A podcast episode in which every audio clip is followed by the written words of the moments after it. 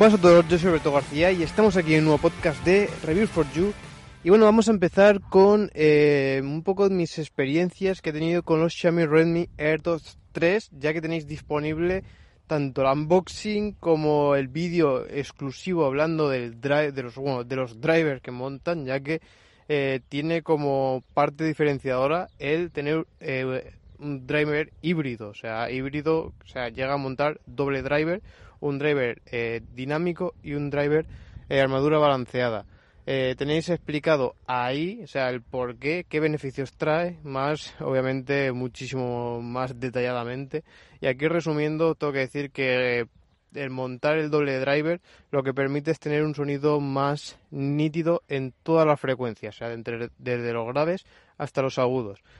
Eh, la review, como comentaba, que también obviamente os siempre os aconsejo que os vayáis porque es una review de 15 minutos donde profundizo muchísimo en todos los detalles y aquellos que estén interesados, creo que viendo las reviews podéis hacer eh, una idea de prácticamente todos los puntos buenos y todos los puntos malos que tiene el dispositivo.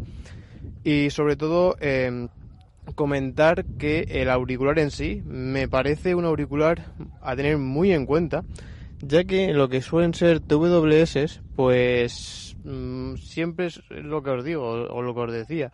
TWS eh, es como que siempre está cortado con un patrón, puede ser que tenga un driver dinámico un poquito mejor, pero siempre está, o sea, no, no hay mejora, o sea, siempre lo he dicho, que cuando me preguntáis, digo, es que en TWS, por ejemplo, cuando nos damos unos AirPods que valen 150 euros, Sí, son están muy bien, o sea, están muy bien los AirPods y pero creo que por pagar eso no, igual que los AirPods Pro, al fin y al cabo los AirPods Pro yo justifico un poco el precio por tener la cancelación de ruido y y tampoco es una cancelación de ruido al uso como puedan ser unos de diadema. Entonces, eh, son auriculares que por su hardware, o sea, por lo pequeño que son, se encuentran bastante limitados en ese aspecto. Y sí que, pues, yo aconsejo más en plan de, hostia, con la gran diferencia de precio que hay, yo eh, aconsejaría, pues, ¿quieres un auricular bueno para escuchar música? Pues cómprate con ese dinero otro auricular, en plan de 100 euros o por ahí. O, joder, si nos vamos a los que eran 200, 280, ¿no? Varían los, los AirPods Max. Eigo Max, perdón, los AirPods Pro, los, hostia, los Max valen mucho más. O sea, en ese rango de precios te puedes comprar, por ejemplo, tanto los Sony como los eh, Xiaomi Redmi AirDots. Vas a tener un sonido eh, incluso, eh, llegaría a decir que más nítido con los Xiaomi Redmi AirDots. O sea, me diréis, hostia Alberto, pero ¿qué estás diciendo? Menudo locura, ¿no? si son unos auriculares de 30, 35 euros, ¿cómo puede ser que tengan mejor sonido que a lo mejor unos AirPods de Apple? es por lo que os digo, o sea, al fin y al cabo, en sonido eh, sí, a ver, hay muchos factores, eh, hay muchas cosas. Y sí que tengo que decir que para mí un, factor que los AirPods sí que son muy buenos, que es siempre en lo, fuerte que suenan. O sea, eso sí que sale para mí ganando, ya que los eh, Xiaomi Redmi AirDots tienen un volumen bien, pero no tiene un volumen de que te vaya a petardear el oído, o sea, no te va a doler nunca por el exceso de volumen, ya que se queda, para mi parecer, un poquito corto. Perdonad si escucháis un poco de viento, pero es que ya, os digo, aquí en la zona Levante lo que, es lo que pasa siempre. Y, y donde sí que se encuentra la gran eh, mejoría siempre es en el tema de montar tecnologías diversas, ¿no? Eh, por ejemplo, en los auriculares de diadema, ya lo dije con la review de los Verum, que es, siempre os dije, si queréis unos auriculares de, de audiófilo 100%, y dentro de lo que cabe no gastaros un riñón, valen 300 euros, pero es que ya os digo que merece cada euro. O sea, este tipo de auricular a llevar plasma magnético eh, normalmente vale unos 1.500 euros. O sea, por eso os digo que esos 300 euros es un chollazo. O sea, es un chollazo. Y por eso cuando hay diferencias en cuanto a tecnologías donde más eh, diferencia vamos a notar nosotros como usuarios. Ya lo habéis visto también los procesadores de Intel y respecto, por ejemplo, a los de Apple, los ARM y tal. Eh, ya hemos visto en tecnologías como el tema de las cámaras, cuando ya ponemos cámaras periscópicas o cosas así. O sea, cuando hay ese tipo de cosas totalmente diferentes, eh, es donde más se llega a notar la mejoría, ya que lo otro sí se nota, o sea, se nota que pues ha habido una, mejora en algo en concreto, pero no es tanto. Incluso, por ejemplo, los códecs de audio eh, depende también mucho eh, porque, eh, por ejemplo, aptX tampoco tiene los niveles que tiene, por ejemplo, el DAC. Después también el, tipo de música que utilicemos y hay muchos factores y que, por ejemplo, el vídeo de los codes que tengo, que la verdad es que tiene un montón de reproducciones, muchos de vosotros siempre me preguntáis eso, en plan de, oye, tal, digo, ya, pero es que tiene que ir como todo acorde, o sea, tiene que ser compatible tanto el auricular como tiene que ser el, smartphone, como las canciones, todo, o sea, tiene que ir todo en sinfonía, si uno fallas como que no tiene sentido, ¿no? Y es mucho más complejo, mientras que cuando vemos estos cambios eh, a nivel de hardware, ahí se nota un montón. Y yo, sinceramente, cuando escuché los Redmi Air 2 3, dije, imposible que esto cueste 30 euros. O sea, imposible. O sea, me parece un salto que incluso yo haber probado los Xiaomi Redmi Air 2, que normalmente en auriculares no hay un salto generacional tan grande para normalmente tener que decir, oye, cambia de auricular porque merece la pena. Yo os digo que para mí merece mucho la pena. O sea, merece mucho la pena y, me parece increíble, sobre todo, eh, sobre todo en, la calidad de audio. La calidad de audio es muy buena, o sea, lo único es el tema del volumen que le falta un poco de volumen, pero la calidad de audio es realmente buena, o sea, ultra detallado. Creo que los auriculares TWS que con el sonido más detallado que he llegado a probar nunca. O sea, es que me parece hasta surrealista, ¿no? Que parece que yo sea que un super fanboy de Xiaomi. A ver, los que me seguían sabéis que no, yo atizo también bastante Xiaomi pero el que me escuche primero a lo mejor dice, hostia, este tío está flip... No, no, o sea, es que es verdad, o sea, eh, aquí es donde está la principal diferencia, diferencia en hardware.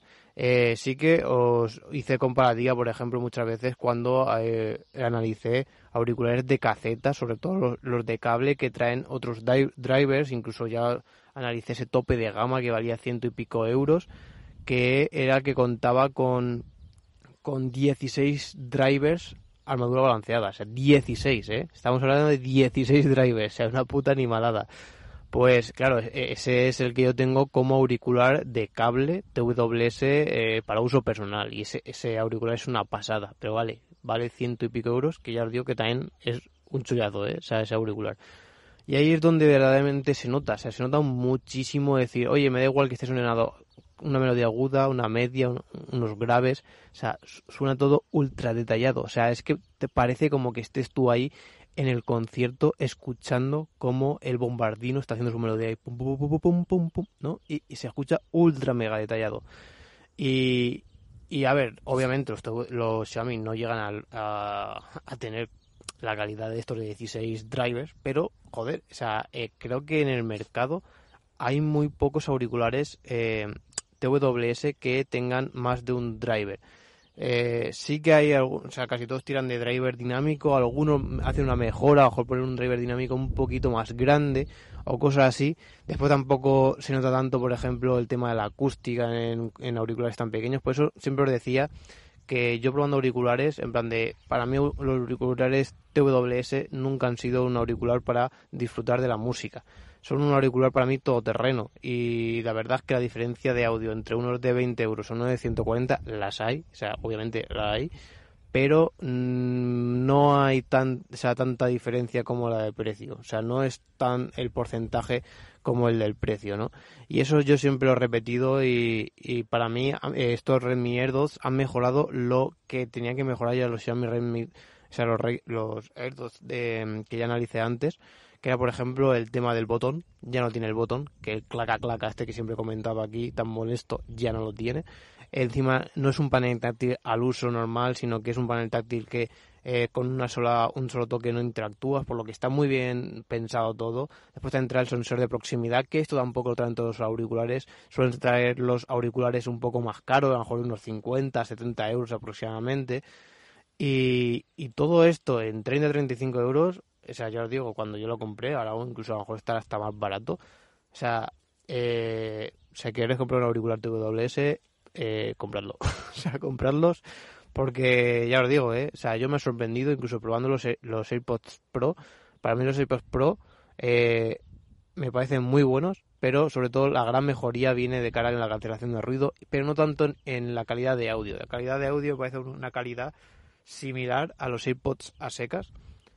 Y, claro, estamos hablando de unos auriculares muy caros, muy, muy, muy, muy caros.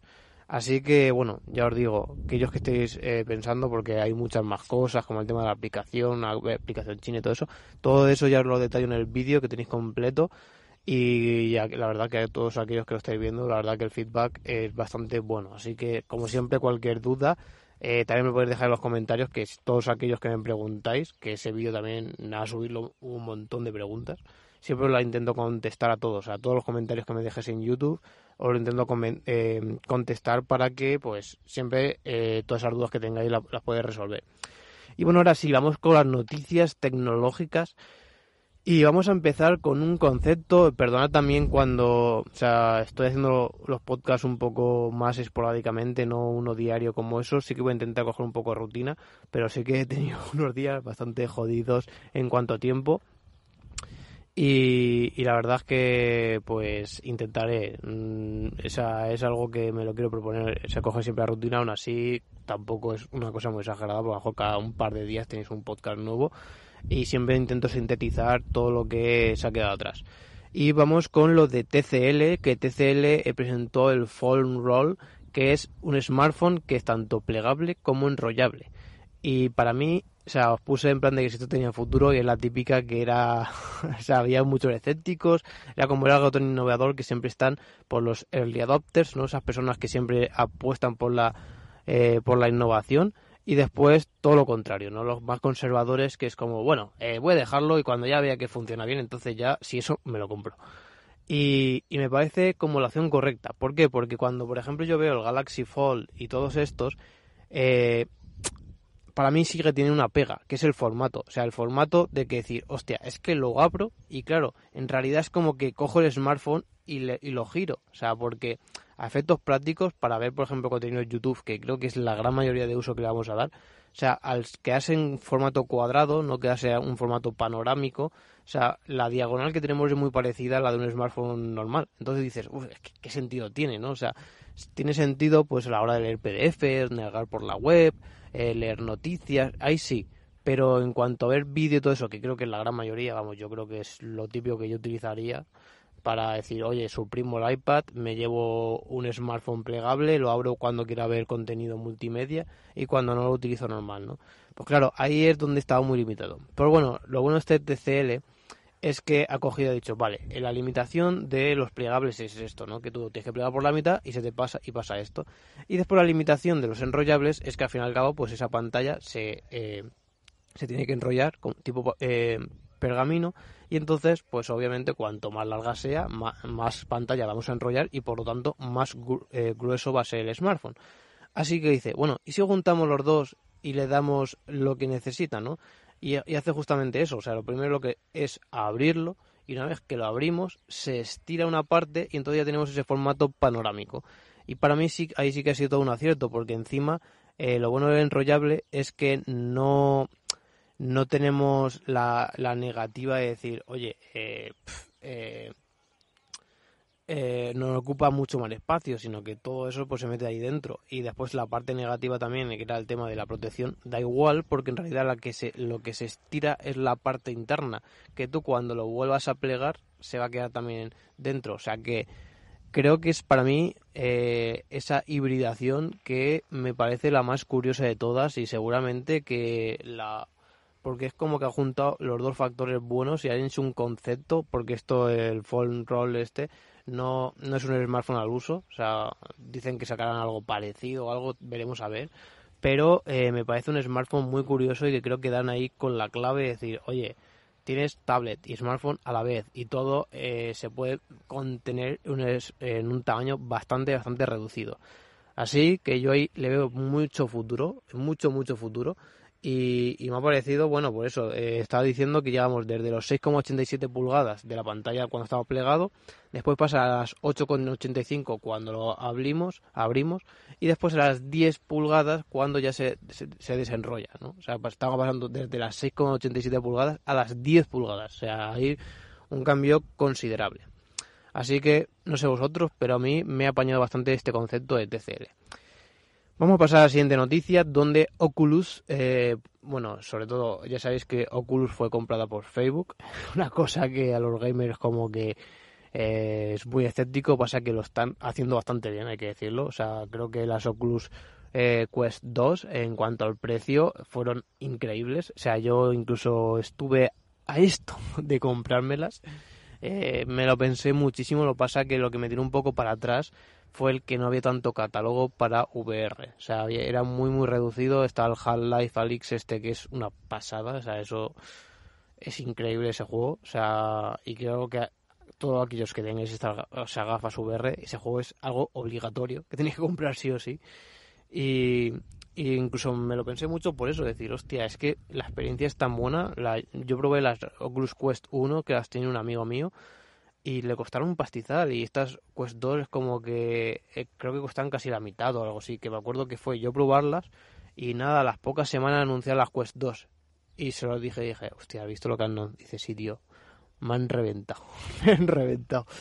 Y, y bueno, es que encima estas Quest 2 ya salen con una especificaciones bastante buenas, pero es que lo bueno es que ahora han con la última actualización van a hacer un tipo de mejoras, es que la pantalla va a llegar hasta los 120 Hz, o sea, el panel ya era compatible, pasa que, pues bueno, no estaba preparado a nivel de software y ya lo está, o sea que ya estará esa versión de 120 Hz, obviamente siempre que el hardware pues lo permita, siempre que tu ordenador le permita eso.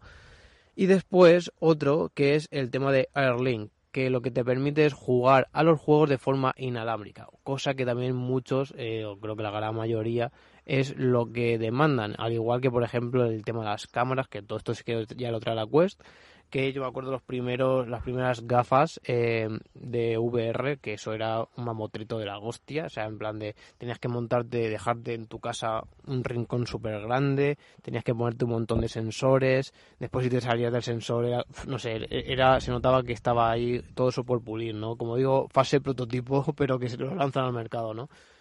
Y todo eso ya lo solucionaron un poco con el tema de las cámaras, incluso yo también creo que un poco el futuro a lo mejor irá un poco por el tema de que te coja las propias manos sin tener que llevar mandos ni nada, o por lo menos algo muy, muy sutil, ¿no?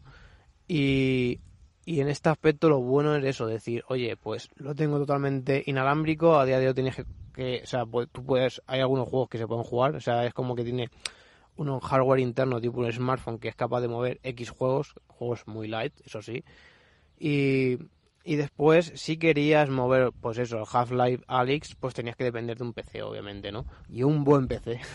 y entonces, pues lo que tenías que hacer era conectarlo vía cable. Claro, ahí pues no era del todo usable porque piensa que el cable ya se te conecta a las gafas, que está encogida a tu cabeza y bueno, pues la propia tensión del peso del cable pues también hace que no sea del todo cómodo, ¿no? Entonces siempre se demandaba esa forma inalámbrica y y qué mejor decir, oye, me compro estas gafas y encima me la actualizan. O sea, no es que me saquen unas Oculus Quest 3 que me digan, bueno, ahora sí, no, no, sino que de, esta, de estas mismas han hecho la versión inalámbrica.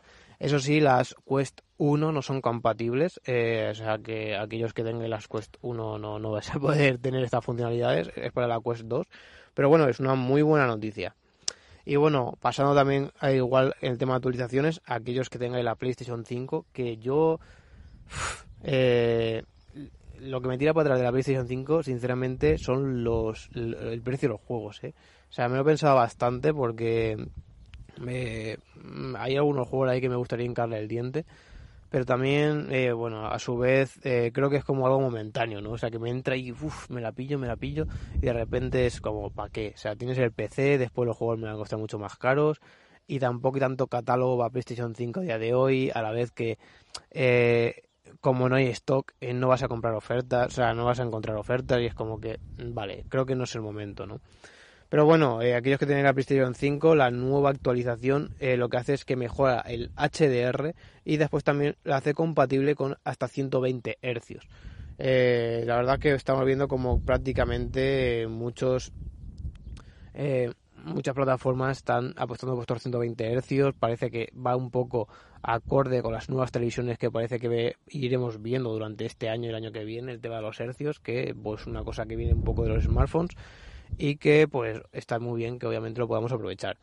Eh, también una cosa bastante buena es el tema de que se ha, eh, hecho compatible el tema de, de, poner una SSD externa, que eso sí que tiene que tener una tasa de transferencia eh, ponía de 5 GB por segundo o superior para poder eh, ser compatible y donde vas a poder pues tener esa ampliación. Creo que también viene bastante bien. Eso sí, eh, solamente es compatible con, eh, creo que son dos puertos. O sea, la parte delantera hay un par de puertos que son los más rápidos y son donde tienes que enchufarla.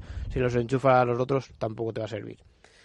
Y bueno, también quería comentaros Resident Evil 8 Village, que bueno, ya se anunció bueno, ya se anunció obviamente, eh, sacó su tráiler y tal, y ahora ya se ha anunciado hasta una demo, la cual eh, creo recordar, corregidme si no era así, pero creo que es como que trabajas y te limita a 30 minutos, o sea, eh, pero solo puedes jugar como una vez, creo, o, o, no, o sea, no puedes jugar 30 minutos y, y creo que también si te pasas muy rápido también llega como un tope o algo así.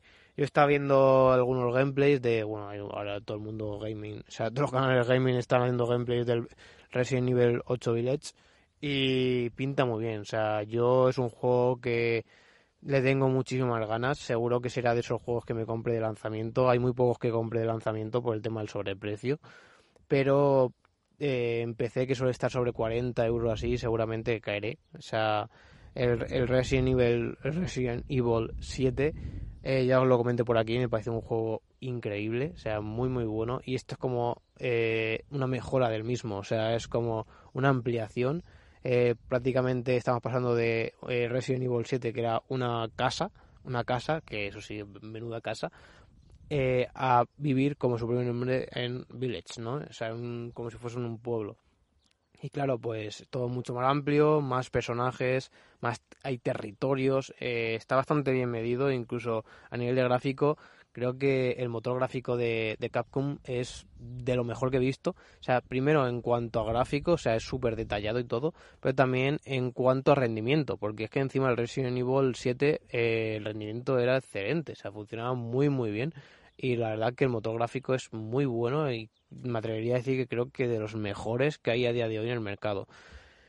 Eh, bueno, en cuanto a, a la demo, sí que está limitada a las consolas de PlayStation. Tienen esa especie de... No es un juego que sea exclusivo, sí que va a salir en las demás plataformas, pero lo que es la demo sí que la han dejado como exclusiva de las consolas de Sony, o sea, mini exclusivo. Y eh, sí que han empezado a hacer análisis ya muchísimo más detallado y donde han visto el cómo está funcionando. Eh, contamos, por ejemplo, eh, en PlayStation 5, contamos a 4K eh, con HDR a 60 frames. Después también con Ray Tracing eh, se queda a 45 FPS. Después la, la, PlayStation 4 Pro a 1080 60 FPS y después a 4K, como ya sabéis que este 4K un poco, resca un poco no, o sea, rescalado, con HDR pues a 30 FPS. Y la PlayStation 4 eh, que tengo yo, la, original, es la que se queda a 900p, a 45 FPS. O sea, eh, 900p. O sea, después hay gente que me dice que las consolas son iguales que los PC. O sea, yo creo que también hay que muchas veces ser sincero. O sea, 900p en un PC. Eh, a ver, depende obviamente del PC, pero hostia, 900p, ojo, eh. Un poco duro, eh y aún así se ve muy bien. O sea, tengo que decir que se consigue bien. Creo que es, como lo que os decía del audio. No tomas la calidad del panel. O sea, yo al meter la televisión, esta OLED del eje que me compré ya hace unos años, eh, es que prácticamente casi todo lo que pongas ahí se, ve de puta madre, por decirlo de alguna manera. Y, y, bueno, pues como vemos, el Resident Evil eh, 8 pues la verdad es que está muy bien, o sea, muy bien optimizado porque la verdad es que consigue bastante, bueno, o sea, 4K HDR eh, con ray tracing a 45 FPS en la, PlayStation 5, pues creo que es un muy buen rendimiento. Y bueno, para finalizar también quería comentar, eh, bueno, toda la polémica que ha habido con Days Gone. Days Gone, incluso yo también lo comenté por aquí porque también lo jugué con eh, PlayStation Now, que es este servicio de PlayStation que te permite jugar a su catálogo de forma en streaming, que es un poco basurilla, tengo que decirlo también.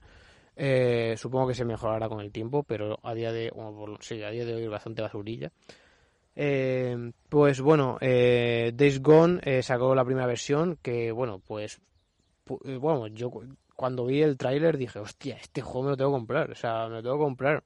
Me pareció como que a nivel de marketing lo han hecho muy bien, era muy pintoresco, era como ese Walking Dead mundo abierto, ¿no? O sea, mm, pintaba realmente bien.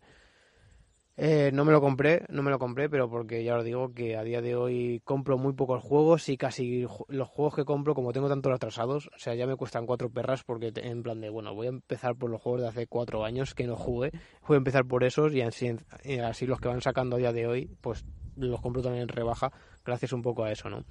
Pues bueno, el Days Gone después lo probé porque lo pusieron en PlayStation Now. Eh, la verdad es que, como os dije, me pareció un poco aburrido. O sea, a ver, me refiero, el juego estaba como bien. O sea, gráficamente estaba bien. Eh, el tema ese de zombies, mundo abierto, tal, bien. Pero se me hacía bastante aburrido. O sea, yo al final lo dejé, no, no, me, no me llegó a traer, creo, o sea, a retener, por decirlo así. Y, y la verdad es que no me llaman a nada. O sea, hay juegos, por ejemplo, el Red Dead, Red Dead Redemption 2 que eh, me gustó mucho, pero por tiempo y por lo largo que es, o igual que el de Witcher 3, no me lo he podido pasar, pero solamente por eso. Incluso siempre es como que, oye, tengo el gusanito este de volver a recogerlo y, alguna vez pasármelo, ¿no? Pero el Days Gone no, o sea, el Days Gone vi la trama bastante malilla, la verdad. O sea, no era una trama que te atrape, ni muchísimo menos. Después la jugabilidad, eh, a mí lo del tema de la moto, o sea, me fastidió la jugabilidad muchísimo. Era como, o sea, yo entiendo que quieres hacer lo más realista posible, en plan, en un mundo posapocalíptico, que el tema de los recursos y todo eso siempre se da importancia. Vale, me parece perfecto. Pero que cojas una moto, que la gasolina te dure dos minutos, o sea, es como que estar más tiempo eh, buscando para poner gasolina que, que, moviéndote. O sea, es que me parece algo absurdo. Yo entiendo eso de que digas, oye, eh, pues te tiras una hora y cada hora pues tenga que estar un poco ahí atento, ¿no? Y es como que lo he visto tan, tan eh, exagerado en ese aspecto que a mí me lastró muchísimo la experiencia de, juego. Eh, no sé, después no me llegó a traer mucho, lo veía como muy repetitivo, no, no, no me traía nada, o sea, lo veía que sí, pintorescamente gráfico y todo eso muy bien, pero yo creo que muchas veces no lo son todos los gráficos y el mundo abierto, sino que muchas veces hay juegos que me gustan más. O sea, yo, joder, eh, ya os lo dije, las brujas de Blade este, que incluso lo regalaron en Epic, eh, la Epic Store esta, me, estaba gustando. O sea, incluso cuando tengo un, rato libre por ahí, le echo también unos, bueno, unos minutos, no llega ni a horas, al juego y me gusta porque la trama es buena y después a nivel de gráfico no es nada otro mundo es algo bastante sencillito y tal y vamos ni, ni los gráficos ni nada es algo a destacar pero la trama es buena y te, te consigue eso, te consigue atraer, te consigue enganchar y parece como que estés viendo una película.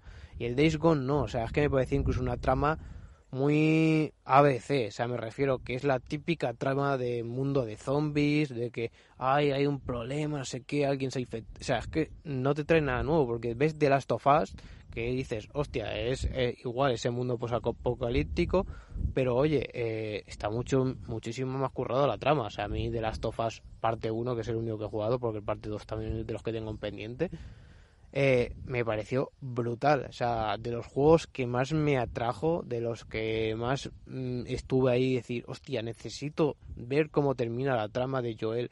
O sea, no sé, me gustó muchísimo. Me, creo que el guion, aparte obviamente de todos los gráficos y todo eso que pasó tiempo eran espectaculares, eh, la trama era muy buena, muy muy buena. Yo también me considero un usuario de trama, o sea, igual que una película puede ser eh, muy buena en, efectos especiales y todo eso, pero como la trama sea mala no puedo y viceversa. O sea, si hay una, una trama buena, eh, yo que sé, eh, Shutter Island, que es esta película de DiCaprio, o sea, no tiene nada, no tiene nada de, vamos, ni de toma ni, ni nada, pero la trama es brutal, o sea, es brutal. Tipo como Origen, Origen sí que en, efectos especiales sí que es mucho más currada, pero Shutter Island no, es típica película muy, muy light, pero la trama es increíble. Y, yo sí que soy un usuario que valoro mucho, ya os digo, todo esto son mucho cosas personales, pero Days Gone no me llegó a atraer en ese aspecto. ¿Qué pasó con todo esto? Pues que, pues, al igual que yo, pues los medios le pusieron una nota que no está mal, pero no era lo que se esperaba. Eh, las notas eh, rondaban un 7. ¿Qué pasa? Que esto, aquí lo malo que yo creo que hacen es que un 7 lo ponen en naranja que yo creo que el, color naranja debería estar entre un 5 y un 6, y el 7 ya entrar en un verde. Porque tú entras al juego y lo ves como naranja, y aunque sea un 7, dices, bueno, parece que es un poco mediocre, ¿no? Porque es lo que te dices, si estuviese en rojo es malo, naranja mediocre, y verde bueno, ¿no? Y a lo mejor un verde ya más oscuro es pro, excelente, ¿no? Por eso es lo que, lo que yo creo que ha hecho mal. Eh, al ponerle un 7, que joder, creo que está muy bien. Incluso yo, como usuario, le hubiese puesto también un 7. Pero bueno, los usuarios le pusieron un 8 y pico de media. Eh, pues, entiendo que obviamente la gente que se mete en Metacritic y todo esto también son gente muy gamer, eh, entonces pues también hay que ver un poco todo. Y pues bueno, fue un juego que a lo mejor la expectativa estaba mucho más alta, se esperaba pues eso, un juego que a lo mejor llegase pues eso a un notable, o sea, un plan un 8, un 9, que estuviese ahí como tipo eh, Good of War, The Last of Us, o sea, ese tipo de juegos de, de Sony, Uncharted, todo este tipo de sagas, y obviamente no lo ha conseguido, ni muchísimo menos, la verdad es que yo creo que no es comparable a estas otras sagas, y pues eh, lo que dijo Sony, o sea, Sony pues está haciendo un una estrategia. Creo que ahora con el Game Pass y todo eso, pues Sony tiene que ponerse bastante las pilas. Y pues está yendo un poco a caballo ganador. O sea, caballo ganador, o sea, si sé que The Last of Us funciona, Uncharted funciona, God of funciona, tal, pues voy a meter todas las sagas que sé que funcionan 100%. Y aquellas que, oye, no sé cómo está la cosa, pues no voy a invertir recursos porque no sé cómo está la cosa, ¿no? Y entonces, pues el Days Gone 2, que ya estaba en desarrollo, incluso se habían filtrado ahí algunas imágenes que iba a tener multijugador y tal, pues se ha cancelado. O sea, se ha cancelado o se ha paralizado. En teoría está cancelado. Parece que no va a salir ese Days Gone 2. Y eh, por lo que han dicho en concreto Garmin, que eh, ya no sé si era el directivo creativo de Days Gone 1, estuvo diciendo que justamente eso, o sea, que Sony le da mucha importancia a las puntuaciones de Metacritic o de todas estas webs que eh, ponen puntos a, a, los videojuegos, ¿no? Y creo que es verdad, o sea, al fin y al cabo, a lo mejor nosotros los más geeks sí que a lo mejor puedes tener una opinión propia, pero la gran mayoría de gente cuando compra un juego y no tiene mucha idea, lo que se meten en estas páginas ven, oye, tiene buena nota, me lo compro, tiene buena nota, pues no me lo compro, ¿no? Un poco así. O bueno, ahora también tema de YouTube y tal, pero claro, muchas veces no son análisis al uso, sino que son meros gameplays, no te dicen si es bueno o es malo. Y, y ahí es donde pues yo creo que Sony ya creo que si a lo mejor no tuviese todo el tema del Game Pass y todo eso, que está creo que un poco en la cuerda floja, o sea, me, me, refiero a cuerda floja de, de como plataforma, eh, o sea, no con la, o sea, la PlayStation 5 creo que sea, ha sido un éxito y todo eso que quieras, pero de cara a futuro, todos sabemos que creo que el streaming será la próxima consola, ¿no? Y pues que Microsoft con el Game Pass ya lo tiene todo muy bien eh, atado y PlayStation no lo tiene tanto. O sea, no lo tiene, vamos, mm, nada atado. Y entonces es donde pues quiere sacar todas esas sagas que pues, vamos, yo, yo creo que también es algo lógico, ¿no? Si al fin y al cabo pues eh, incluso con el Hobbit, eh, con el Hobbit, digo, con el COVID, perdón, eh, pues también has tenido menos beneficios, o bueno, que creo que es todo lo contrario, pero bueno, pon que está la cosa un poco complicada, pues yo entiendo que si tienes menos recursos, pues esos recursos los vas a destinar a lo que más rentable es, ¿no? Y, y dentro cabe la llego a entender, no creo que sea una saga que a lo mejor la vayan a cancelar de todo, sino que a lo mejor la van a aplazar. Vamos, yo es mi opinión porque encima ha vendido bien, o sea, a lo mejor no ha sido un The Last of Us ni, muchísimo menos, pero eh, ha vendido bien, o sea, no es un fracaso ni muchísimo menos. Por eso eh, ha sido la polémica, porque ha sido un juego que está correcto, como su, su nota le indica, de un 7, un 8, eh, pero no se ha renovado. Eso es lo que se han quedado los usuarios en plan de, hostia, ¿cómo puede ser que no renueves esta saga, no? O sea, está muy bien, o sea, tiene buena, ha vendido bien, tiene buena puntuación, o sea, ¿por qué no, no? Y yo creo que es un poco por eso. O sea, Microsoft, eh, lo bueno de tú también de, tener ese poderío como es Microsoft es decir, oye, pues vamos aquí a comprar a Manta y el Game Pass es brutal, o sea, brutal, brutal. Y, y yo creo que Sony está en una tesitura que nunca va a desaparecer como eso porque ya sabemos que los propios estudios de Sony o las licencias propias como de Last of Us y todas estas, o sea, al fin y al cabo pueden vivir de ello. No sé eh, cuánto tiempo, porque al fin y al cabo tampoco puedes sobresaturar estas sagas, y más, por ejemplo, sagas como The Last of Us, que es muy narrativo, es como una película, no puedes sacar, bueno, sí, sí que puedes, pero bueno, no, no, no lo más correcto sacar siete películas de, de la misma saga, que sí que está Harry Potter y todas esas, pero bueno, que no es tan común, y y entonces pues son al fin y al cabo sagas que se limitan un poco. Por ejemplo, Uncharted y eso sí que la veo un poco más explotable, porque la veo un poco más Tomb Raider en plan de decir, oye, pues cada eso es un tesoro, una historia que te cuenta de, de cada sitio diferente y tal. Y ahí sí que veo que la pueden explotar bastante, porque al fin y al cabo historia hay 200.000.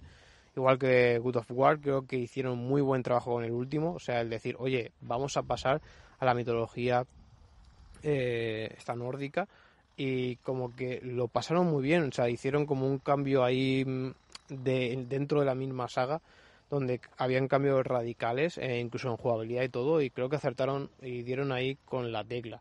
Incluso yo tengo que decir que casi las sagas favoritas o los juegos más top que he jugado eh, suelen ser de Sony. O sea, la verdad es que creo que es de los mejores que, o lo, Naughty Dog. Eh, a mí, creo que sí, mi desarrolladora favorita. Y, son juegos, vamos, yo los mejores juegos que he jugado últimamente son de Sony. O sea, así de claro os lo digo. Así que veremos, yo creo que será algo momentáneo, pero obviamente entiendo que aquellos que sean super fans de la saga pues estén jodidos. Yo también lo estaría, sinceramente, si lo fuese. Eh, a mí mm, mm, me es un poco indiferente, ya lo digo, jugué el Days Gone 1 y no me llegó a apañar, no estaba mal, pero tampoco era una locura. Entonces, incluso el Days Gone 2, pues si lo ponen en PlayStation, pues sí que lo probaría, pero no pagaría por ese juego porque, ya os digo, no, no me llegó a traer y invertiría, por ejemplo, mi dinero en otros como The Last of Us y, y todas estas. Así que poca cosa más. Y bueno, esto ha sido todo por hoy. Espero que te haya gustado y como siempre recuerda que puedes acceder a todos nuestros enlaces de redes sociales, canal de YouTube, podcast y página de ofertas en reviewforyou.com barra enlaces. Así que nada, espero os haya gustado y nos escuchamos en un próximo podcast de Review for You. Adiós.